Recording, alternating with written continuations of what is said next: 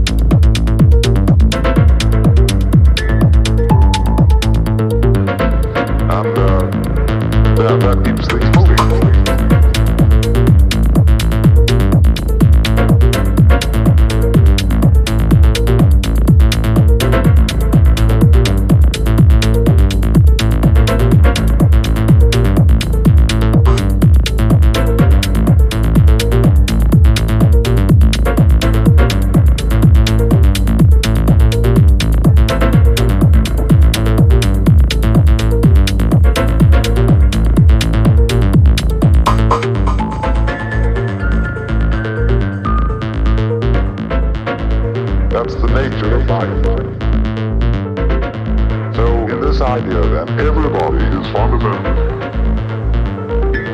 Ultimate reality, not God in a politically kingly sense. You say to the other fellow, have a ball. That, that keeps things moving. That's the nature of life.